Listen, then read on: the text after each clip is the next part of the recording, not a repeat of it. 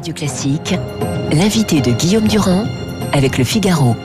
Valérie Pécresse, bonjour. Les sujets ne manquent pas ce matin. Vous savez très bien, et mieux personne qu'en le domaine de la politique, il faut avoir, il faut avoir affaire à la fois à les affaires de terrain, une réflexion à long terme, et en même temps participer à un débat intellectuel. Vous avez été, euh, vous le savez, et les gens le savent aussi, donc euh, non seulement au budget, mais également donc à l'enseignement supérieur, à la base d'une réforme. Alors commençons par le terrain, puisque la région Île-de-France est la région qui est la plus touchée euh, par la Covid. Qu'est-ce qui peut être fait de plus que ce qui est fait actuellement? Est-ce que vous faites un diagnostic négatif, comme le fait Nicolas Sarkozy, par exemple, de ce qui est fait par le gouvernement? D'abord, je pense qu'il y a une décision une courageuse et une bonne décision qui a été prise, c'était de ne pas reconfiner. Hum. Euh, pour moi, il faut tout faire pour éviter un troisième confinement, dans la limite évidemment euh, de l'expansion de la pandémie. Pourquoi? Parce qu'il ne faut pas ajouter la crise économique et sociale hum. à la crise sanitaire. Alors, c'était une c'était une bonne décision. Maintenant, ce que je constate, c'est qu'on pourrait faire encore plus et encore mieux. C'est pour ça que la région se mobilise, par exemple, mhm. euh, pour augmenter les lits de réanimation à l'hôpital. Nous allons financer. C'est leur crainte. Hein.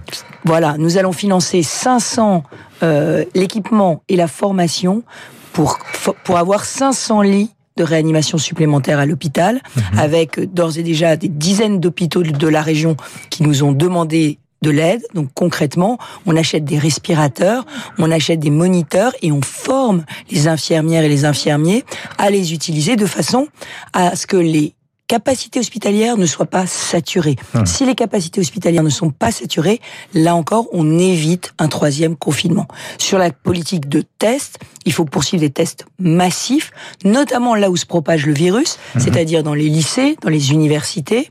Et c'est pour ça aussi que la région finance une expérimentation très innovante sur les chiens renifleurs. Parce que vous le savez peut-être. On a dit qu'ils avaient cette capacité euh, que quelquefois un test PCR, euh, ou en tout cas pas un test PCR, mais un test salivaire n'avait pas, c'est-à-dire de détecter si vous et moi on a la Covid. Ce que je ne vous pas. Absolument. Il faut savoir que les chiens ont ont un pouvoir de, de, de, sentir les odeurs un million de fois supérieur à l'homme. Mhm. Ils sentent les maladies. On a beaucoup d'expérimentations euh, en cours. Et là, d'ici trois semaines, avec l'assistance publique hôpitaux de Paris, l'école vétérinaire de Maison-Alfort, mhm. nous allons tester sur 2000 jeunes mhm. euh, la sensibilité olfactive des chiens de façon de à tous les chiens parce que qu'est-ce que c'est Non, on utilise les chiens des, des services de pompiers qui sont déjà formés à repérer les personnes enfouies ensevelies ou bien euh, les matières explosives ou inflammables. Mhm. Donc ils ont déjà ils sont déjà formés à aller respirer des odeurs. Donc on va prendre ces chiens là et on va les, former. Donc ça veut dire que le Covid, la Covid a une odeur Absolument, la Covid a une odeur, comme beaucoup de maladies. Et les chiens repèrent cette odeur. J'ai vu l'expérimentation hier, c'est absolument spectaculaire. Alors, on va, on, doit avoir des travaux de recherche mhm. validés par l'assistante publique Hôpitaux de Paris. Nous les aurons dans trois semaines. Et si on, si ça marchait, ça veut dire qu'on pourrait, en se passant juste une compresse dans la nuque, mhm mettre cette compresse euh, dans un dans une petite boîte, faire respirer les boîtes au chien et le chien s'arrête devant la boîte de la personne qui est positive. Ça voudrait dire que le test le test se ferait pour un euro. Ça veut dire que par exemple on pourrait le faire à l'entrée des lieux culturels mmh. qu'aujourd'hui on n'arrive pas à réouvrir. On pourrait le faire dans les aéroports, on pourrait le faire dans les gares, on pourrait le faire dans les universités pour les réouvrir aussi. Mmh. Mais ce qui se passe d'ailleurs dans les douanes, dans les aéroports avec des chiens parfois qui justement sont chargés de retrouver ceux qui trafiquent de la drogue. Absolument. Et, et aujourd'hui les chiens renifleurs de Covid marquent à Dubaï déjà à l'aéroport Alors, j'ai beaucoup de questions. Tout à l'heure, on a parlé des chiffres catastrophiques qui sont tombés ce matin pour Airbus et Air France. Il ne s'agit pas évidemment d'Airbus et d'Air France, mais dans la région, puisqu'il y a beaucoup d'argent qui a été débloqué par Bruno Le Maire, évidemment, pour relancer l'économie. Est-ce que vous pouvez faire plus pour les chefs d'entreprise, parce qu'il y en a évidemment beaucoup qui sont moins célèbres qu'Air France et beaucoup moins célèbres qu'Airbus, mais qui sont, pardonnez-moi, dans une, dans une situation de panade totale. Absolument. le problème, c'est que les aides de l'État, prennent la forme de prêts. Hmm. C'est ce qu'on appelle le PGE, le prêt garanti par l'État. Or, vous avez beaucoup de tout petits toutes petites structures, des TPE, des indépendants, des restaurateurs, euh, qui, qui eux sont angoissés hmm. de l'économie sociale et solidaire, qui eux sont angoissés à l'idée de s'endetter. On ne s'endette pas pour payer son propre revenu. Hein. La banque ne donne pas le PGE à tout le monde. Hein. En plus, s'ils sont fragiles, ils n'auront peut-être pas de prêt Première situation, ils n'ont pas de prêt parce qu'ils sont trop fragiles. Deuxième situation, même s'ils pouvaient demander un prêt, mmh. vous ne vous endettez pas pour payer votre propre salaire. Donc, le problème, c'est que ces personnes-là sont très fragiles. Il fallait un dispositif spécifique pour les aider. Mmh. Nous l'avons mis en place, ça s'appelle résilience. C'est une avance remboursable. Pourquoi c'est mieux qu'un PGE Pourquoi c'est plus rassurant? Ben, C'est parce que si on n'a pas un retour à meilleure fortune, c'est-à-dire si on regagne pas de l'argent dans mmh. six mois, on le rembourse pas. Mmh. On ne le rembourse que si on retourne à bonne fortune et qu'on peut le rembourser. Et donc, euh, on a dépensé. la démarche, elle se fait comment Pardonnez-moi d'être concret, hein, puisqu'on fait le concret, la politique, et après la réflexion sur l'islamo-gauchisme. Je suis ce petit entrepreneur défaillant, je travaille en Ile-de-France, je vais où, je fais quoi Alors, vous pouvez demander cette aide, elle est de 3 000 à 100 000 euros selon votre nombre de mmh. salariés, 3 000 euros pour zéro salarié, jusqu'à 100 000 euros pour euh, 10 ou 20 salariés selon votre secteur d'activité. Euh, ça va jusqu'à 50 salariés pour les restaurants. Mhm. Vous allez sur le site de la région Île-de-France.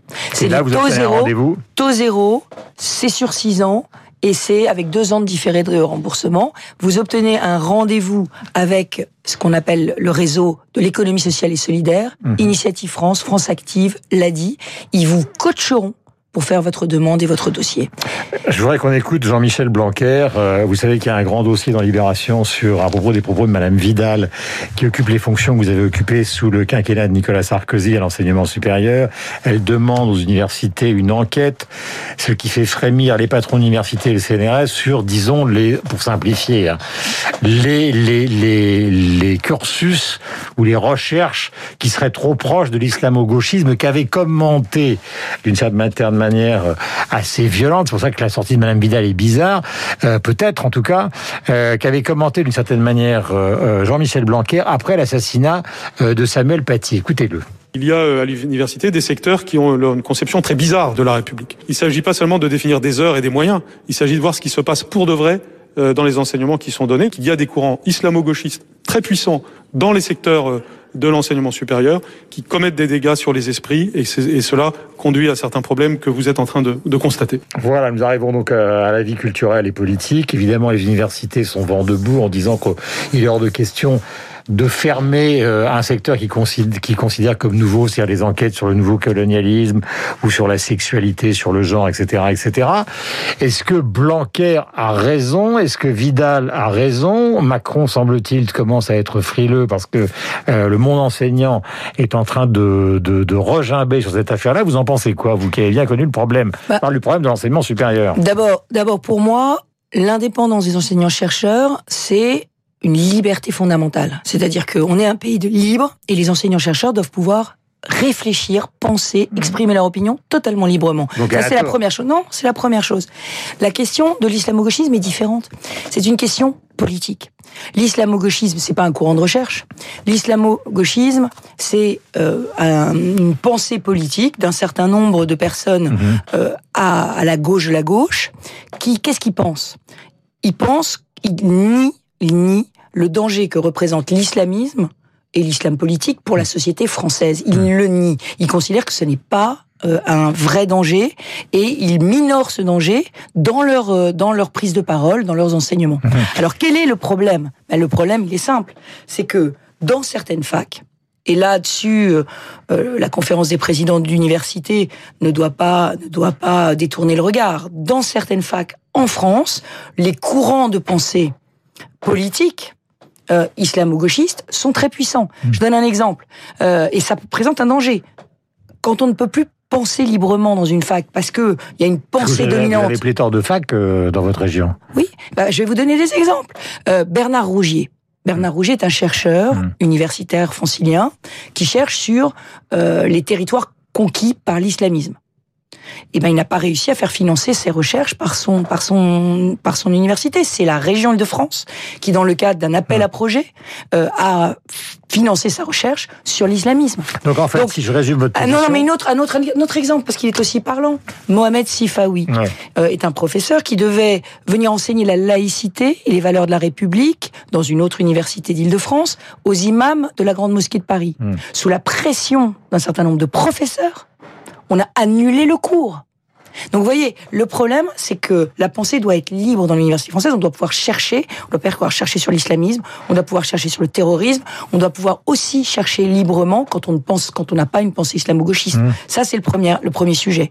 Et deuxièmement, la pensée islamo-gauchiste ne doit pas devenir, euh, je veux dire, l'alpha et l'oméga de la pensée à l'université. Et la deuxième chose, c'est que il y a des étudiants qui sont formés à mmh. l'université française, qui vont devenir peut-être aussi les futurs enseignants de nos mmh. enfants. Donc on ne peut pas minorer vis-à-vis des étudiants. Hmm. La gravité du risque que représente l'islamisme sur la société. Bronstein ce matin dans le Figaro, qui dit l'islamo-gauchisme à l'université comme au CNRS, nous devons réagir vite car euh, ça progresse. Euh, Libération défend un point de vue qui est évidemment euh, sensiblement différent puisqu'il considère que euh, Madame Vidal perd ses facultés. Alors, pardonnez-moi, mais j'ai entendu les deux arguments que vous donnez. Le premier, c'est il faut la liberté, mais la deuxième chose, c'est qu'il faut être quand même extrêmement prudent parce que ce qui se passe est quand même inquiétant, surtout dans un contexte qui est celui de Samuel Paty. Donc euh, euh Vidal a tort, euh, Macron a raison de, de, je, je crois qu'elle soulève, je crois que Madame Vidal soulève un vrai problème. Mhm. C'est quelle formation nous donnons à nos étudiants aujourd'hui dans l'université française? Qu'est-ce qu'on leur apprend? Mais une fois qu'elle a soulevé ce vrai problème, la question c'est comment est-ce que on lutte contre le phénomène euh, Et moi, je ne suis, je, je, je, n'ai pas compris exactement ce qu'elle voulait faire, mmh. quel était son, son, son, outil de travail pour euh, pour lutter mmh. contre les fausses opinions politiques qui sont diffusées à l'université.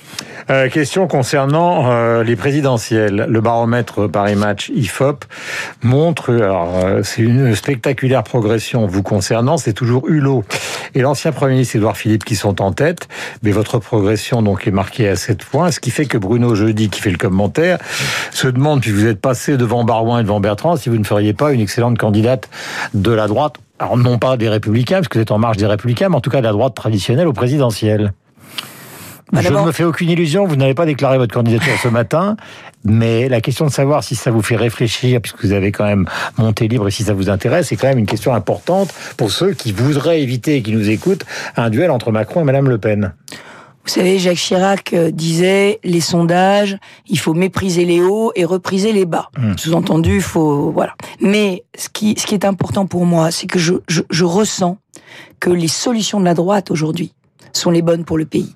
Vous parlez tout à l'heure euh, de, de, de la question de la question régalienne de la question de la sécurité, de la question des valeurs de la République. Mmh. Je pense qu'il faut être intransigeant sur ces valeurs. Et je pense qu'il faut effectivement lutter de toutes nos forces contre la montée des islamismes et, et de l'islam politique. De la même façon, vous parliez de l'efficacité. L'efficacité de gestion, l'efficacité de gestion des crises.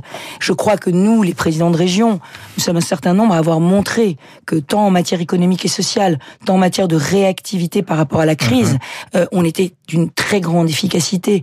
Donc je pense que il y a ce besoin d'expérience, il y a ce besoin euh, euh, d'une de, de, de, personnel politique qui savent tenir la barre dans les tempêtes, et c'est peut-être cela que, que reflète ce sondage. à a fait trois pas en arrière vous concernant, puisque finalement euh, vous n'avez pas d'adversaire de la République en marche. Et en même temps, du côté de ceux qui sont Macron compatibles et qui viennent aussi de la droite comme Agir, ils essayent de monter un système au régional qui serait un système d'alliance ou un peu sous la forme du Front républicain pour présenter des candidatures euh, qui seraient des candidatures communes contre le Rassemblement national. Comme vous êtes la principale région de France, votre réponse est évidemment euh, intéressante. Il faut ou pas cette formule, j'allais dire contemporaine euh, du Front républicain ou c'est une erreur politique fondamentale? Aujourd'hui, il ne faut pas se tromper d'élection. Euh, en tout cas, moi, je ne me trompe pas d'élection la région, c'est la région. Ce que les habitants de ma région souhaitent de moi, c'est que je m'occupe d'eux, que je m'occupe d'eux au quotidien, que je fasse de l'Île-de-France la plus belle région de France, d'Europe, que euh, je les protège, que je lutte euh, contre la crise économique et sociale, que je leur apporte plus de sécurité. C'est ça qu'ils attendent de moi. C'est pas la même chose qu'un projet pour la France. Aujourd'hui, vous le voyez dans, dans cette élection régionale, beaucoup ont des arrière-pensées nationale. Hmm. Euh, mon adversaire socialiste fait la campagne d'Anne Hidalgo. Euh, mon, mon, adversaire du Front National fait la campagne de Marine Le Pen. Aujourd'hui, effectivement, on a le sentiment que euh, l'AREM veut faire la campagne d'Emmanuel Macron avant 2022. C'est pas ça. Ils sont en train de se tromper d'élection. Hmm. Les franciliens, ce qu'ils veulent, c'est un président Mais c'est normal d'avoir reporté tout ça au mois de juin pour vous. C'est-à-dire que l'argument qui est mis en avant, c'est celui de la pandémie. Et l'argument qui est mis euh, en arrière, si je puis dire, euh, comme arrière-pensée dans les journaux, c'est qu'ils arrivent n'arrive tellement pas à trouver des candidats au niveau national qu'il recule, il recule, il recule euh, bah, pour moins sauter. Je, je, constate que les élections étaient prévues en mars, en mars qu'on vote en Catalogne, qu'on a voté au Portugal et qu'on votera pas en France et qu'on nous a repoussé les élections de trois mois. Bon, ça s'appelle gagner du temps, c'est pas très grave. Je pense que à un moment donné, la démocratie s'exprimera. Il faut qu'elle s'exprime, parce que quand la démocratie ne s'exprime pas, hmm. il y a, vous savez comment c'est, hein, c'est comme la France, c'est un chaudron. Quand la démocratie ne peut pas s'exprimer, quand on peut pas exprimer son mécontentement par un vote hmm. ou ses souhaits par un vote, hmm. quand on n'a pas le temps du débat, ça fait les gilets jaunes, ça fait des explosions sociales. Donc, il vaut mieux, à mon sens, qu'on vote qu'il y ait un vrai débat sur la politique qui est menée et que ce débat, il ait lieu. Je ne reviens qu'une seule fois, mais vous n'avez pas totalement répondu euh, euh, sur cette histoire de présidentielle. Encore une fois, je ne vous demande pas de vous, prononcer ce matin parce que c'est absurde. Je sais très bien que vous ne le ferez pas. Nous ne sommes pas dans un commissariat de police ou dans une salle de torture. Mais ça peut vous intéresser quand même. Comme puisqu'Hidalgo dit que ça l'intéresse, Marine Le Pen a déclaré sa candidature. Et il y a aussi en ce moment quand même un temps particulier chez les responsables politiques. Voyons Kamala Harris par exemple aux États-Unis ou la, la, la, celle qui, qui gère formidablement euh, la Nouvelle-Zélande. Le temps des femmes semble quand même être en train d'arriver. Oui, bon, moi j'en ferai pas un argument de, de, de, vente parce que ça conduirait à voter Marine Le Pen les yeux fermés. Donc c'est pas parce que euh, les femmes sont à la mode qu'il faut voter pour une, femme. Réalité, hein. Non, ce que je crois, ce que je crois, c'est que euh, il faut que en tant que présidente de la première région d'Europe, je fasse entendre ma voix sur un certain nombre de sujets. On a parlé tout à l'heure de l'islamisme et du risque islamiste. Mmh. On pourrait parler de, des sujets de sécurité et de la culture de l'excuse et du laxisme qui continue de prévaloir dans une certaine partie de, de la société française. On peut parler aussi de l'écologie. Mmh. Parlons-en. L'écologie, euh, pour moi, elle est maintenant intrinsèque à la, à la politique. Nous devons tous être écologistes, mais il y a clairement deux écologies. Mmh. L'écologie du progrès, l'écologie pour tous, et puis de l'autre côté, il y a une écologie de la décroissance qui conduit finalement à, ce, à la crise sociale et à ce que seuls ceux qui peuvent se payer l'écologie, hmm. eh bien, euh, puissent, puissent être écologistes. Je reviens au terrain, puisque c'est quelque chose que vous connaissez bien dans la région, c'est l'affaire des Vélib. Alors évidemment, on, passe des réflexions culturelles euh, à la vie à vélo, euh, mais c'est vrai que c'est une des réponses, le vélo, à l'écologie. Euh, la grande réponse française, c'est quand même le nucléaire. Autrement, euh, nous ne serions pas responsables simplement de 1% euh, de l'émission de CO2 dans le monde. Mais le Vélib est apparu comme une alternative, mais c'est en même temps une sorte de catastrophe. Enfin, ça marche pas du tout, ou ça marche très mal. Quelle est l'explication que, que vous donnez? Parce que c'est un des grands arguments d'Anne Hidalgo. Hein. Écoutez, quand on ne sait pas gérer les vélos, euh, on n'essaye pas de gérer les métros. Nous, à la région, on gère 10 euh, milliards 800 millions d'euros par an de transport. On, est en train de faire la révolution des transports. Mhm. Et on a créé un, un service qui s'appelle Véligo Location qui euh, propose à tous les habitants de la région 20 000 vélos en location, 20 000 vélos électriques et qui marche formidablement bien et qui est totalement financièrement équilibré. Voilà, donc euh, quand on veut, on peut. Merci Valérie Pécresse d'être venue sur l'antenne de Radio Classique. Je rappelle que vous présidez la région Île-de-France, que les régionales ont été reportées du mois de mars au mois de juin prochain. Il est 8h31 minutes. Nous avons rendez-vous avec Philippe Gau pour la revue de presse, Augustin Lefebvre pour le rappel des titres. Et tout à l'heure, nous reviendrons abondamment sur cette histoire d'islamo-gauchisme avec Christophe Barbier et avec euh, donc euh, l'avocat Patrick Kludman qui a eu affaire justement à, à des procès de ce type. Nous y reviendrons dans un instant avec des extraits.